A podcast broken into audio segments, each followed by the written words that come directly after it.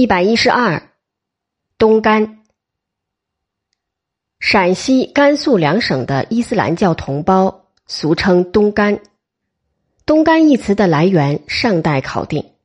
陕甘两省的回胞在种族上并非维吾尔人或阿拉伯人，虽则带有些微的维阿两族的成分，其中的极大多数本是隋教的汉人或其子孙，因此。在语言上也没有不同于其他汉人的地方，所不同的只是在宗教方面以及与宗教有关的饮食、服装而已。在唐朝的文件与书籍上，维吾尔人被称为回纥或回鹘，其后演为回回。回纥人初来内地之时，所信的并非伊斯兰教，他们的老家也并非今日的新疆。而是外蒙古的色楞格河流域。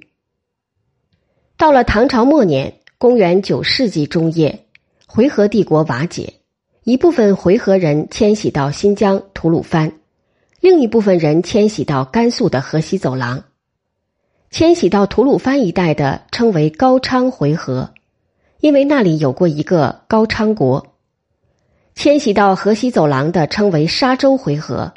因为那里有过一个沙州，高昌回纥在宋朝的时候接受由波斯、阿富汗传进来的伊斯兰教，一转而传授给沙州回纥，再转而传授到甘肃、陕西以及宁夏，与沿着大驿道直至内地各省的不少汉人。阿拉伯人以传教士与商人的身份而来的也有，虽则不多。清朝时候的满族忘记不了自己是征服者，对汉族始终未能掩藏其优越感；对回族以及信仰伊斯兰教的东干，更免不了有许多引起反感的态度与措施。更不幸的是，与东干杂居而不愿随教的若干汉人，也常常有意无意的传出令东干憎恨的事情来。尤其不幸的是。东干本身一方面有坚强的宗教组织，一方面在这坚强组织的内部发生了所谓新教与旧教之争。清廷的一贯政策是维持旧教，摧异新教，在乾隆年间如此，在咸丰同治之时也是如此。于是新教徒只有一条路可走：反清。反清本不一定要仇汉。事实上，东干在顺治年间曾经于志士丁国栋及米喇印的领导之下，支持过明朝的延长王朱实。在同治元年，太平天国福王陈德才率兵进入陕南之时，也曾经获得某些东干的援助。但是这一年四月，在陕中的渭南县却突发了任武的事变。任武到过云南。参加了杜文秀的反清革命，这时候回到陕西，利用几百名曾经随同河南巡抚严树生在河南作战而被遣散的回勇，占领渭南县城，屠杀汉人，然后渡过渭河，围攻同州。七月间，凤翔的回民也集了起来，围攻府城。次年二月，甘肃的固原、平凉、宁夏、灵州。均入于新教教主马化龙之手。较此稍前，西宁一带的回民与马桂元的鼓动之下，已经把知府与总兵赶走。河州的马彦龙、马占鳌则不但占了州城，而且吞并了狄道。甘肃东部的重镇庆阳与平凉也成了回众进攻的目标。陕甘总督岳斌对清廷一味蒙蔽。受到查办，遣戍新疆。经手查办他的军机大臣沈兆林被任命为署理陕甘总督，在西宁打了几次小胜仗。于同治元年七月，在平番县二道沟被大水淹死。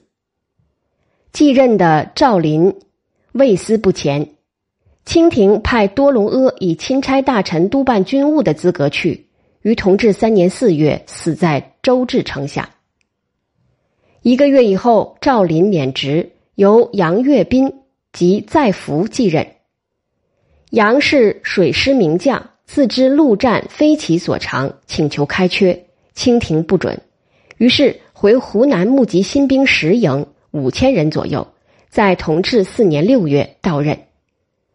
这时候，陕甘两省原有的绿营军队已无一人可用，各省的所谓援军一人未来。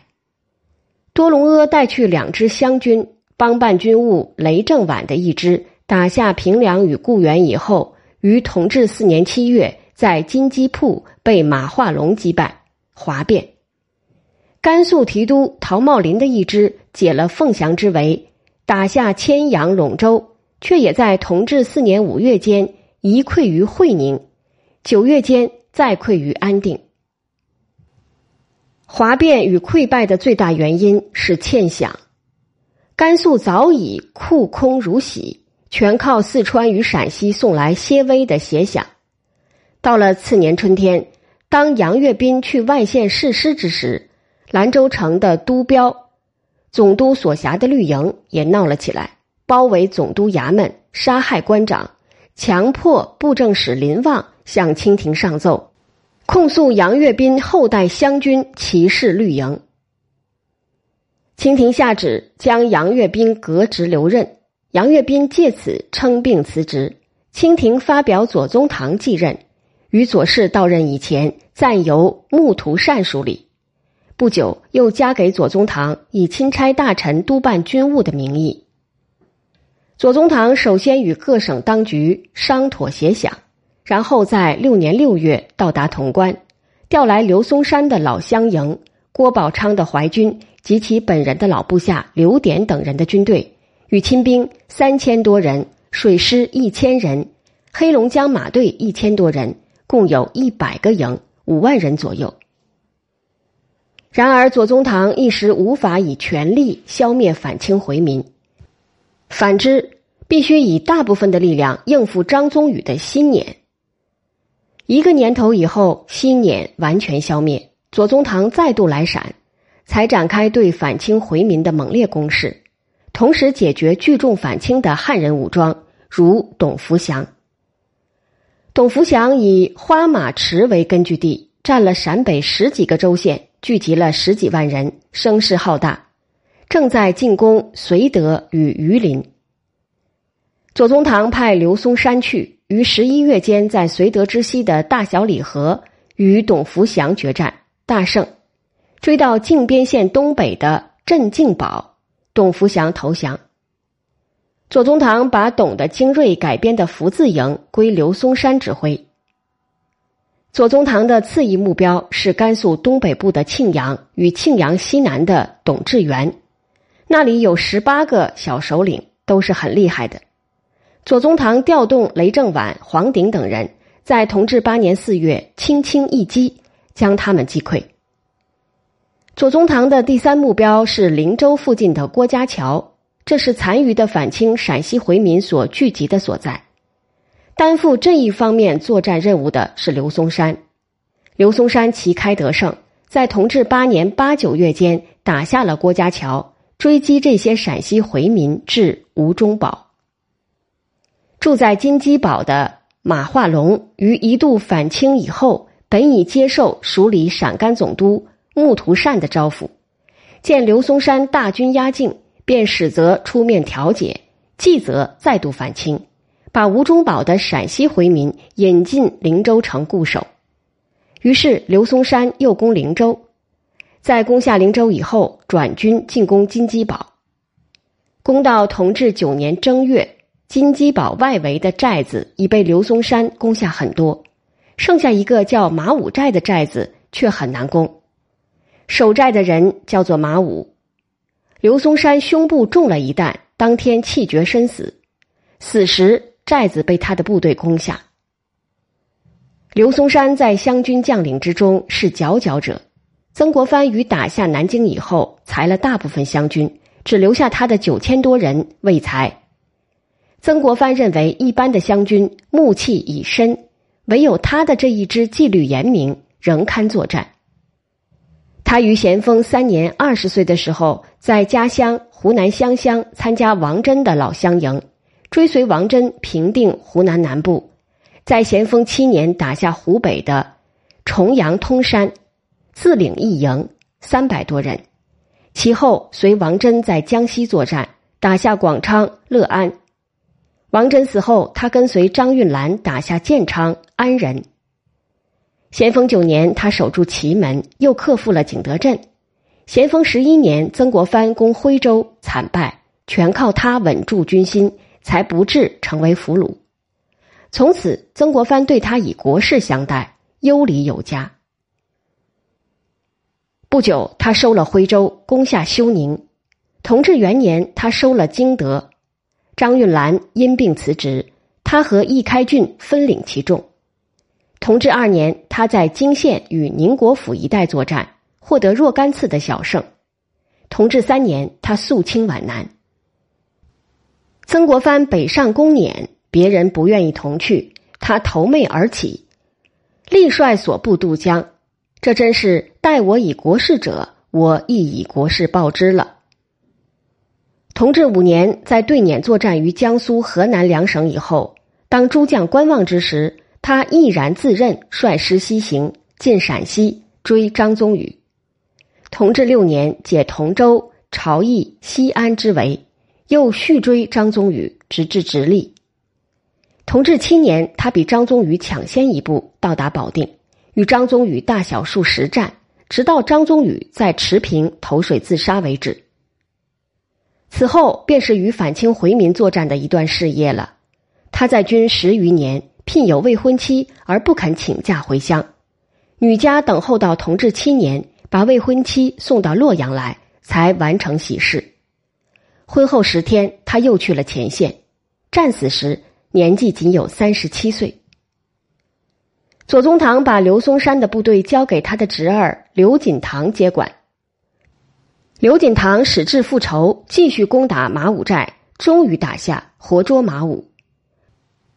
捉了马武以后，包围金鸡堡，打马化龙。河州的回众首领马占鳌为了援救马化龙，派人袭击甘肃的中部，刘锦堂将他们打退。然后又以全力攻金鸡堡，攻到冬天十一月，马化龙缴械投降。左宗棠杀掉马化龙及其几十名高级部将，这是杀降，极不应该。刘锦堂也乘此机会，把当初在马武寨开枪打中刘松山的马八捆来，放在刘松山的灵堂中活祭。这是很野蛮的行为。双方既然作战，开枪打中敌人，或是被敌人打中，是常有的事。刘锦堂怎可以当做私仇来报呢？河州的马占鳌在马化龙失败以后无心恋战，于是也缴械请降。左宗棠对他却特别宽大，不仅不杀，仍让他保存原有的势力。有一个陕西领袖白彦虎，左宗棠不肯放松。白彦虎在陕西失败，率领部下投奔马化龙。马化龙失败以后，转移到西宁附近的大通。左宗棠在同治十一年派刘锦棠统带八十营兵士去打，才打垮这白彦虎。白彦虎本人又逃往宿州及酒泉，左宗棠亲自出马赶到宿州来打。打到九月间，宿州的回民首领马四缴械投降。于是，左宗棠拨出若干汉民，又演一次杀降的惨剧，杀的比金鸡堡之役更多。然而，白彦虎又已于事前逃走，逃去了新疆的乌鲁木齐。